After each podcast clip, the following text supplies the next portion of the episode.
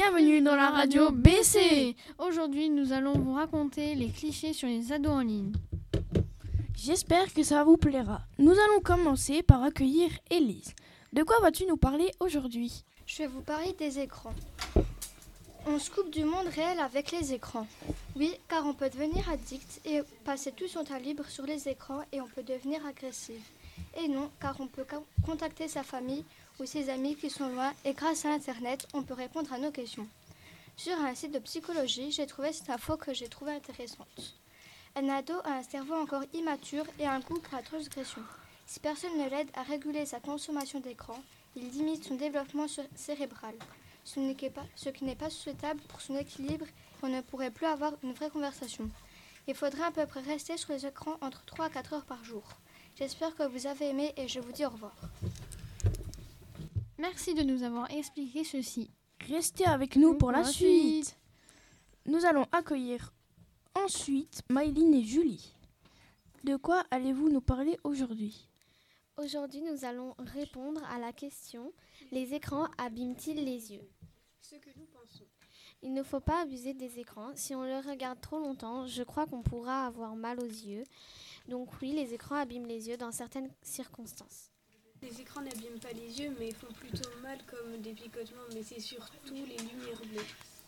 Ce qu'on a trouvé. On a cherché sur Internet, on a trouvé un site d'opticien.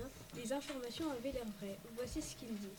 Il explique que ce n'est pas l'écran qui est dangereux pour nos yeux, mais la lumière bleue. Il conseille aux enfants de moins de 12 ans de regarder les écrans maximum 2 heures par jour et à un enfant ou adulte plus âgé de regarder jusqu'à 3 heures par jour. Si nos yeux sont rouges ou alors qu'ils piquent ou encore qu'ils pleurent, c'est un signe qui veut dire qu'il faut arrêter de regarder l'écran. On espère que vous avez aimé notre reportage. Merci pour ce, sujet. Nous accueillons ensuite Bérénice. De quel sujet vas-tu nous parler aujourd'hui? Bonjour, je vais répondre aujourd'hui à la question Est-ce que les jeux vidéo servent à rien? Eh bien la réponse est non. D'après certaines études, les jeux vidéo permettraient d'améliorer ses capacités intellectuelles. Ils peuvent nous aider à libérer notre créativité, apprendre l'esprit de compétition ou encore nous apprendre de nouvelles choses. Certains jeux calculent même notre QI. Il y a beaucoup de choses dont on pourrait parler, mais on va s'arrêter là. Au revoir et à bientôt. Merci Bérénice d'avoir répondu à nos questions. Pour la suite, appelons euh, Lucas, Mathias, Tanis et Enzo.